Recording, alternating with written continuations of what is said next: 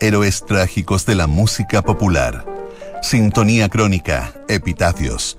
Una memoria sónica de esos íconos que tras su partida se transformaron en leyenda. Con Bárbara Espejo y Rodrigo Santamaría. Auspicio de Betterplan.cl. Invierte fácil y asesorado. Y Servicios Funerarios María Ayuda. Duna. Sonidos de tu mundo. En el programa de hoy revisaremos la historia de J.J. Cale. Estás en sintonía crónica Epitafios en Duna. Quitado de bulla y sin lucir como sus contemporáneos, J.J. Cale dejó canciones inolvidables para el catálogo de la música popular.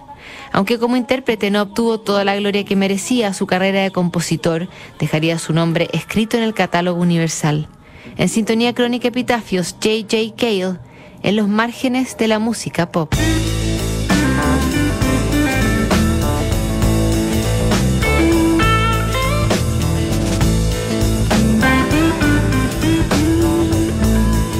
No hubiese sido por Eric Clapton, probablemente estaría vendiendo zapatos. Decía J.J. Cale con su particular honestidad en una entrevista. Cale sabía que su éxito era relativo y que el puñado de canciones que había compuesto no serían estándares del rock si no hubiesen caído en las manos correctas. Y las manos de Clapton parecían las más indicadas para llevar creaciones como After Midnight y Cocaine a otro nivel. Además de proveer de material a otros intérpretes, J.J. Cale fue y será reconocido como el cerebro del sonido de Tulsa, esa marmita que fundió country, rockabilly, blues y rock and roll en la segunda mitad del siglo XX.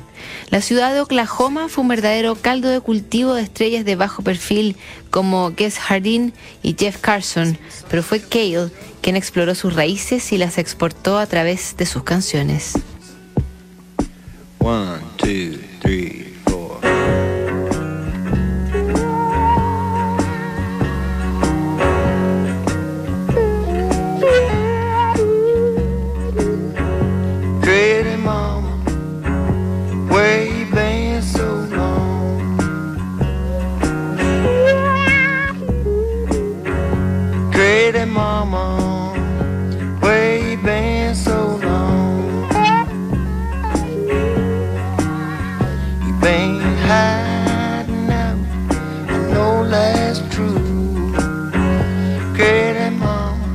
mama,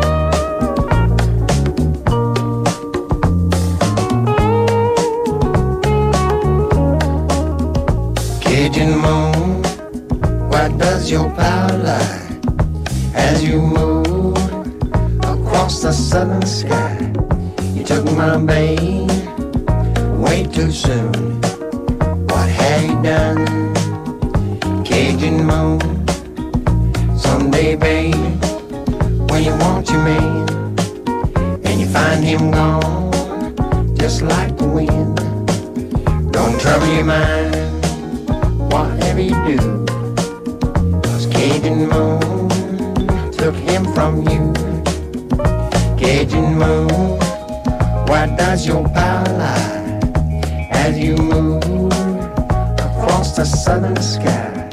You took my babe way too soon. What have you done, Cajun Moon?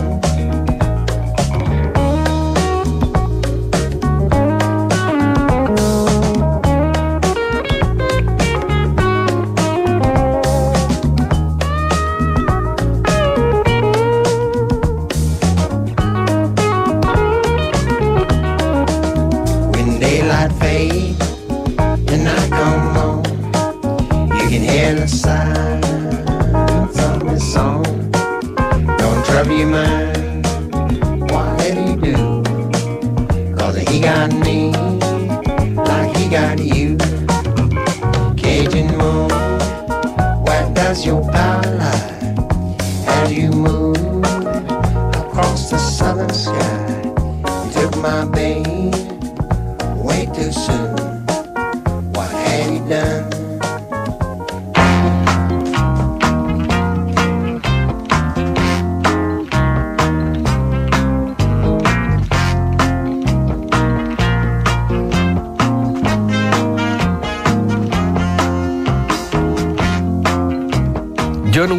Cale nació en la capital de Oklahoma, pero creció en Tulsa, donde partió su vida musical tocando en distintas bandas de country and western. Su conversión de John Weldon a JJ no tuvo nada de romanticismo y obedeció a razones muy prácticas. No quería ser confundido con John Cale, integrante de la Velvet Underground. JJ tenía un paladar musical amplio y fue un ávido consumidor de todas las tendencias que comenzaban a aflorar en la década del 50, donde todo parecía nuevo y excitante. Que él tendría que graduarse del colegio para comenzar su verdadera formación, mientras rotaba en distintos grupos de country rockabilly y absorbía hasta la última gota de sonido. Inspirado por Scotty Moore, el incombustible guitarrista de Elvis Presley, J.J. Cale comenzó a ganarse la vida como músico itinerante. El sueldo era poco y el trabajo caía a gotas, pero Cale igual exprimía todos los estilos que pasaban por su guitarra. No podía darse el lujo de desechar nada, ni siquiera esas tardes donde tenía que tocar polka para entretener a un público al que solo le interesaba bailar. Esa experiencia invaluable lo curtió como un músico profesional.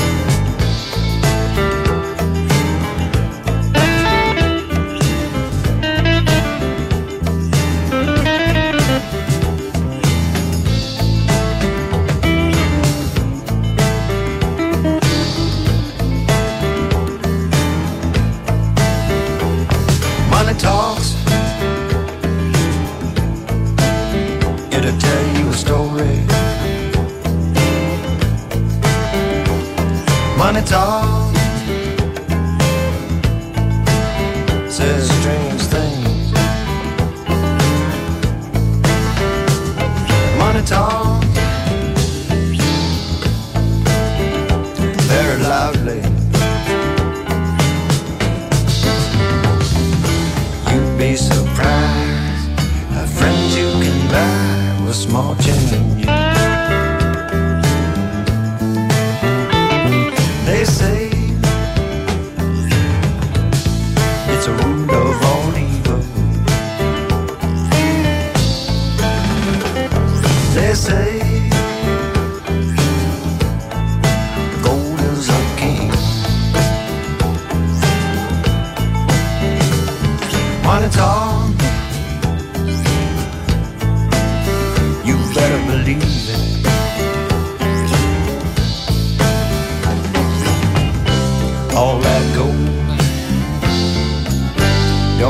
Thing.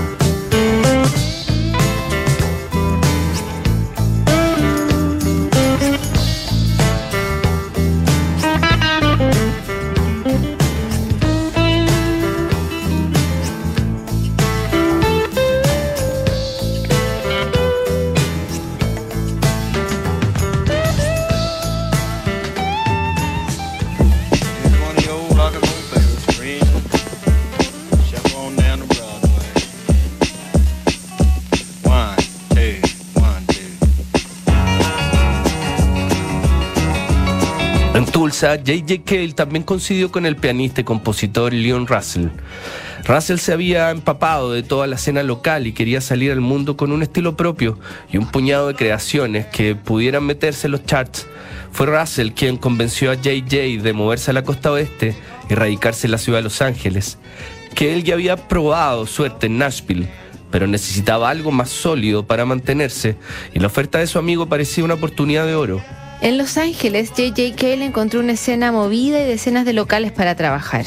Por algunos meses estuvo tocando con el dúo Delaney and Bonnie, pero decidió dar el paso como solista, que materializó en sus primeras grabaciones para el sello Liberty con uno de sus mayores clásicos, After Midnight.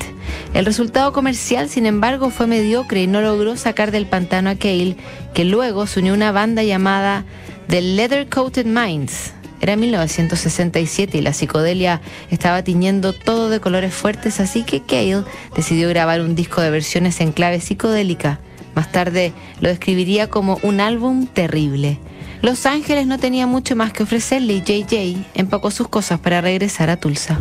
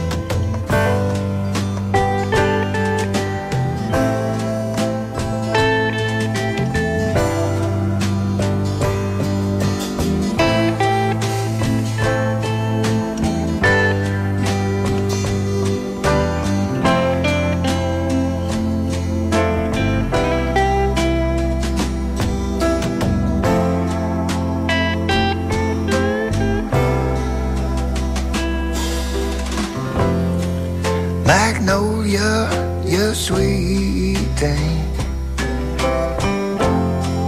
You're driving me mad.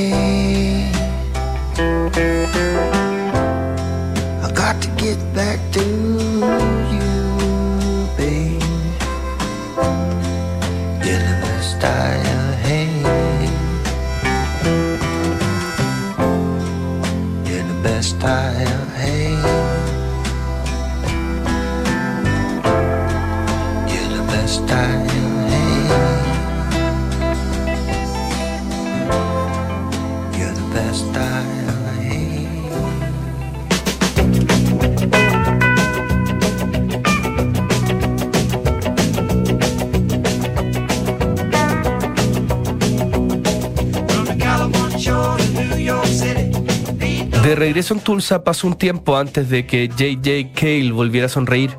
En 1970, Eric Clapton lanzó una versión de After Midnight que se metió en los primeros 20 lugares del ranking y le cambió la vida a Cale. Fue como descubrir petróleo en el patio de mi casa, dijo el músico que ya tenía 30 años y su situación económica estaba al borde de la pobreza. Además de darle regalías considerables, After Midnight logró que Cale comenzara a ser considerado como un artista influyente, mientras era visibilizado por ese mismo público que antes lo ignoraba. El impulso que le dio Eric Clapton le permitió grabar un nuevo disco a J.J. Cale, esta vez al alero de Leon Russell y su sello Shelter. Cale entregaría otro de sus clásicos con Crazy Mama, una canción que Neil Young consideraba casi perfecta, según relató en sus memorias. En los 70 seguiría grabando a un ritmo lento y artesanal, fiel a su forma de ser y siempre alejado del bullicio y los escándalos. En paralelo, los artistas más famosos no dejaban de ensalzar su trabajo y ponerlo en la primera línea.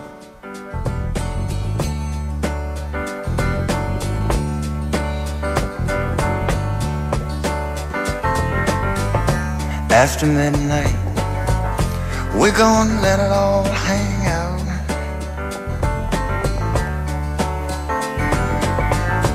After midnight, we're gonna chug, look, and shine. We're gonna cause talk and suspicion, give an exhibition, find out what it is all about after midnight. We're gonna let it all hang out.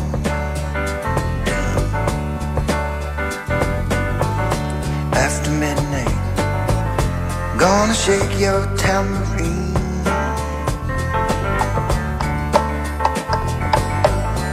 After midnight, it's gonna be peaches and cream.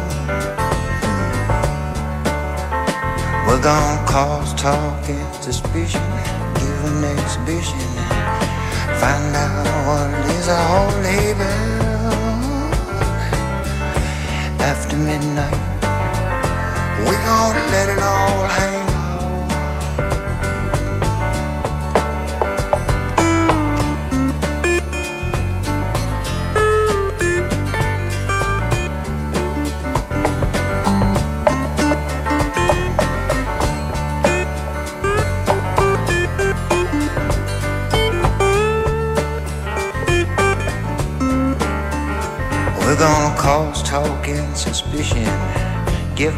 exhibition, find out what it is on back. After midnight, we're gonna let it all hang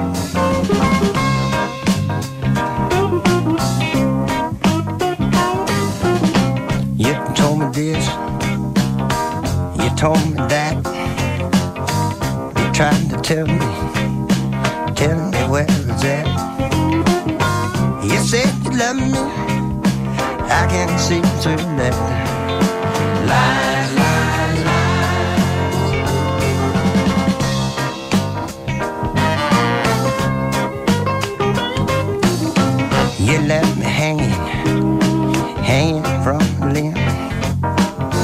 You said you love me, then you left with him. Lord,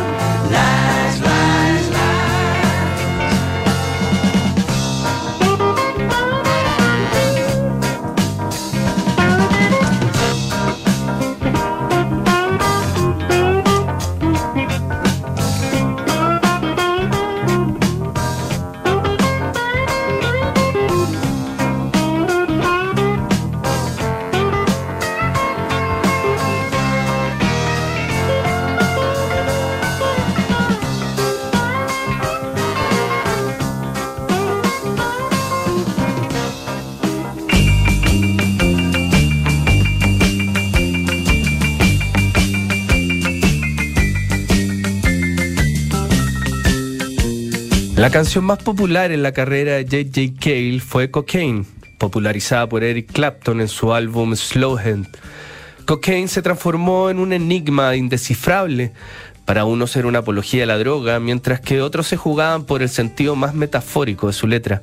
El propio Kell salió al paso diciendo que él había querido hablar de la facilidad con que el adicto se justifica al volver una y otra vez a consumirla. Polémicas más o menos, Cocaine le otorgó otro cheque de regalías a Cale y le otorgó un buen pasar, aunque él siempre se mantuvo alejado de los reflectores. Con el tiempo, la obra de J.J. Cale se convirtió en una fuente inagotable de recursos para otros artistas. Sus canciones fueron interpretadas por los Allman Brothers Band, Johnny Cash, Tom Petty, Waylon Jennings, Leonard Skinner y Santana, entre otros. Mark Knopfler de Dire Straits siente a Cale como una de sus mayores influencias y Neil Young lo considera un guitarrista tan grande como Jimi Hendrix. La amistad con Eric Clapton terminó por cristalizarse con el disco The Road to Escondido, un trabajo en colaboración que se llevó el Grammy al mejor álbum de blues contemporáneo el año 2008. J.J. Cale alcanzó a grabar un disco más en su carrera antes de morir de un ataque cardíaco el 26 de julio de 2013. Tenía 74 años y había sido internado en un hospital porque su salud venía en caída libre. Pero J.J. Cale siempre fue prolífico y grabó más de lo necesario en sus discos. El resultado se notó en una serie de registros inéditos que armaron su álbum Stay Around, aparecido recién en 2019 y que condensa el llamado sonido de Tulsa que J.J. enarboló durante toda su carrera.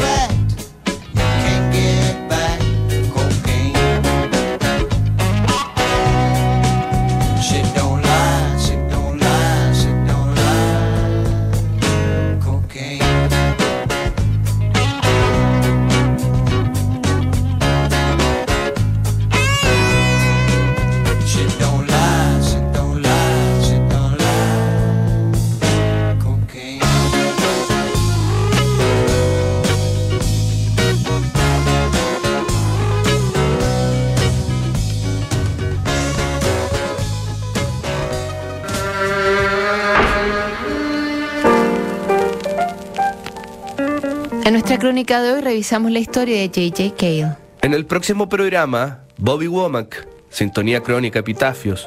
No te lo pierdas. BetterPlan.cl es la única plataforma que te ayuda con tus inversiones, combinando tecnología con la mejor asesoría. BetterPlan.cl invierte fácil y asesorado. ¿Sabías que puedes comprar de forma anticipada los servicios funerarios de María Ayuda? Entrégale a tu familia la tranquilidad que necesitan y estarás apoyando a cientos de niños de la Fundación María Ayuda. Convierte el dolor en en un acto de amor. Cotiza y compra en www.funerariamariayuda.cl. Siguen aquí